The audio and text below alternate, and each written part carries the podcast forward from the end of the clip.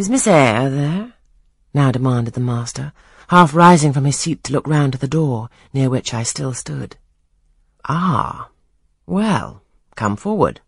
Be seated here. He drew a chair near his own.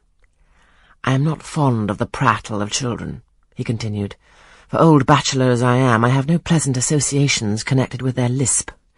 It would be intolerable to me to pass a whole evening tete-a-tete with a brat. Don't draw that chair farther off, Miss Eyre. Sit down exactly where I placed it. If you please, that is.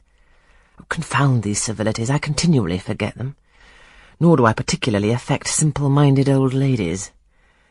By the by, I must have mine in mind. It won't do to neglect her. She is a Fairfax, or wed to one, and blood is said to be thicker than water. He rang, and dispatched an invitation to Mrs. Fairfax, who soon arrived, knitting-basket in hand. Good evening, madam. I sent to you for a charitable purpose. I have forbidden Adele to talk to me about her presents, and she is bursting with repletion. Have the goodness to serve her as auditress and interlocutress. It will be one of the most benevolent acts you have ever performed.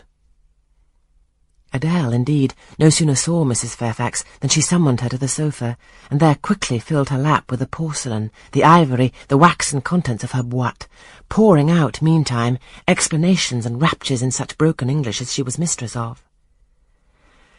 Now I have performed the part of a good host, pursued Mr. Rochester, put my guests into the way of amusing each other, I ought to be at liberty to attend to my own pleasure.